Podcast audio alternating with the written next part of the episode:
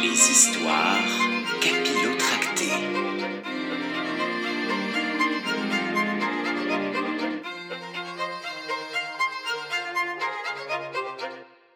C'est alors que Bobby, le pirate à la vigie, hurle, Monstre à tribord pétrifiant tout l'équipage qui sautait de joie quelques instants plus tôt. En effet, un monstre qui a tout d'un dinosaure, et plus particulièrement d'un plésiosaure, fixe le navire de son regard bovin, du haut de son interminable cou. Bonjour et bienvenue dans mon océan. dit le dino. Trente bouches baies fixent le monstre, stupéfait. Tu, parles? Demande Barbe Mauve épaté. Bien sûr que je parle. Qu'est-ce que c'est que cette réflexion idiote? Mais les dinosaures ne parlent pas, rétorque James. Après quelques millions d'années d'évolution, vous, vous parlez bien les humains. Alors, pourquoi pas nous les dinosaures? C'est fou quand même ça, non mais je vous jure, attends un peu, eh oh, eh, alors, faut quand même pas délirer James, voyant clairement que la bestiole est vexée, tente de se rattraper aux branches, ce qui n'est pas évident sur un bateau sur lequel il n'y a pas d'arbre. Pardonne notre crédulité, ô majestueuse créature du fond des âges. C'est que Barbe Mauve et moi-même pensions bêtement que les dinosaures étaient tous... euh, enfin, enfin qu'ils qu'ils avaient été... Oui, humains. Mes compatriotes du Jurassique ont tous été décimés par ce gros caillou tombé du ciel, c'est vrai. Mais mon lointain aïeul avait fait tomber un truc au fond de son lac en Écosse. Et c'est en allant le chercher qu'il s'est rendu compte que c'était la cata au-dessus. Alors il est resté au fond le temps que ça se tasse en surface. À ces mots, James semble surexcité. Ah, ah, c'est toi le monstre du Loch Ness? Bah oui, répond tranquillement la créature. j'étais trop à l'étroit. J'ai emménagé dans cet océan. Je peux vous dire que je le regrette pas. L'espace à vivre est bien plus agréable. Plus salé, certes, mais plus spacieux. Et vous allez où comme ça?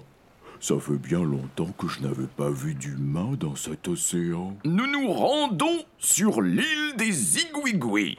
Répond non sans fierté le capitaine Barbe Mauve. Le monstre se tape le front avec l'une de ses immenses nageoires, Fichtre dit-il. L'île des Igouigouis, c'est pas la porte à côté, les gars. Si ma mémoire est bonne, vous avez encore quatre océans, 12 rivières, 22 fleuves, 56 lacs, dont 18 étangs à traverser. Et là, je parle juste de la partie liquide parce que Oui, oui, oui, oui, oui, oui, ça va, on sait. Braille Barbe Mauve, devenu morose. Donc, vous savez qu'au rythme où vous naviguez avec votre gros bateau, vous arriverez sur votre île dans approximativement 23 ans, 8 mois, 6 jours, 4 heures, 12 minutes, 53 secondes et 2 centièmes. Tout l'équipage est déprimé.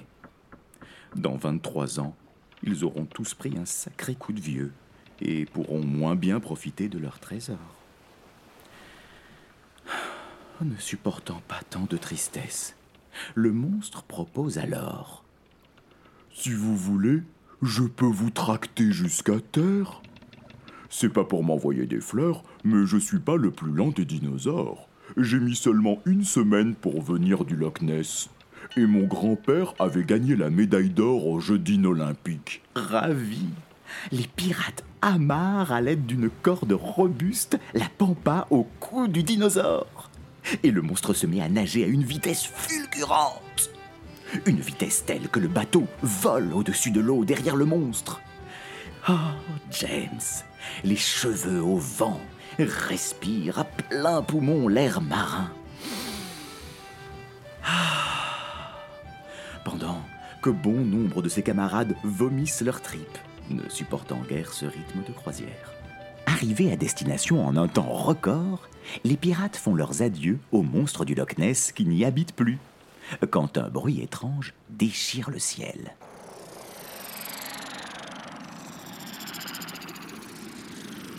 Un grand cercle de métal volant et brillant se rapproche, puis atterrit sur la plage où viennent d'accoster nos héros. Au milieu du cercle, une porte s'ouvre et de drôles de créatures en sortent nonchalamment. Euh, des extraterrestres?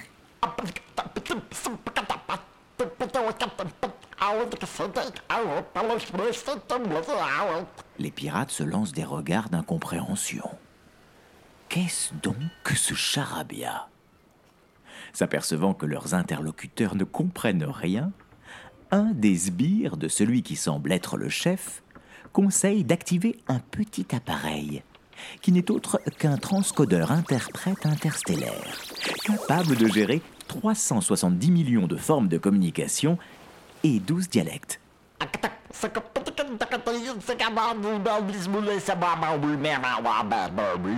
Bonjour, Tarzan. Nous venons en paix. dit le chef des verdâtres de façon bien plus intelligible. Ah bon, bah tant mieux. Rétorque Barbe Mauve. Nous venions d'une galaxie très très lointaine. Et même si le voyage a été très long et très fatigant, on est, mes copains et moi-même, sacrément contents de vous voir. Ah bon? Euh, Bon, bah nous aussi, on est très contents de, de vous voir. Barbe Mauve ne trouve rien d'autre à dire. bah oui, sur notre planète, on est fans de pirates et on suit toutes vos aventures. Grâce à nos écrans supracosmiques, on peut voir tout ce qui se passe partout dans l'univers. Et donc, on voulait vous proposer un deal. Un deal? Euh, Quel genre de, de deal? Demande James, prudent. On échange notre soucoupe volante contre votre bateau. Les bateaux pirates, c'est vraiment notre kiff. Et le vôtre, il déchire grave. Notre vaisseau est assez grand pour votre équipage. Et c'est le dernier cri en matière de soucoupe. Elle en a sous le capot. Vous ne le regretterez pas. Alors, d'accord? Ça marche? On fait comme ça? Suite à cette proposition quelque peu inattendue, Barbe Mauve et James se concertent quelques instants. Pour le capitaine, il n'est pas question de laisser son bateau à des inconnus. Même pas humains, qui plus est. Mais James lui rappelle que ce n'est pas grâce à leur navire qu'ils pourront traverser deux jungles, huit forêts, quatorze montagnes, dont deux collines, et cinq volcans en éruption. Alors qu'un petit coup de soucoupe et hop, bonjour le trésor C'est donc la mort dans l'âme que Barbe Mauve échange sa splendide pampa contre cet hideux bout de ferraille. Une fois à bord du vaisseau spatial, nos pirates sont bien embêtés. Ils n'ont pas demandé comment cet engin fonctionne. Et ça paraît bien plus compliqué qu'un bateau. Des centaines de boutons de toutes les couleurs qui clignotent dans tous les sens. Mais Barbe Mauve est attirée par un bouton en particulier, plus gros que les autres, et qui par sa couleur dorée ressemble à une belle grosse pièce d'or. Il presse le bouton et... Ah, ça marche Ça marche Le vaisseau décolle. Il fend l'air et quitte l'atmosphère terrestre en une seconde, pour ensuite traverser l'espace à une vitesse inimaginable. Le capitaine, sans le savoir, avait activé la fonction vitesse lumière. Et juste le temps de boire un petit verre de rhum que, hop, la soucoupe atterrit.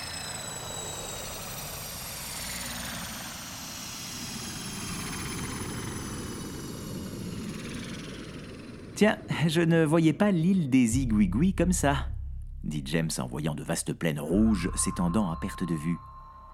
C'est normal, Moussaillon, car ça n'est pas du tout l'île des Igouigouis.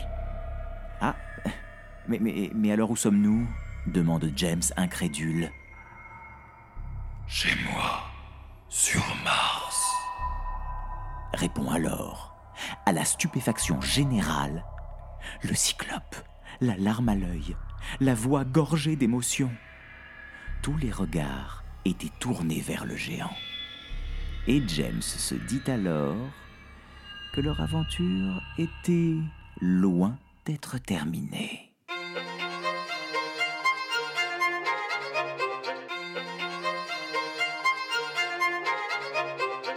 Les histoires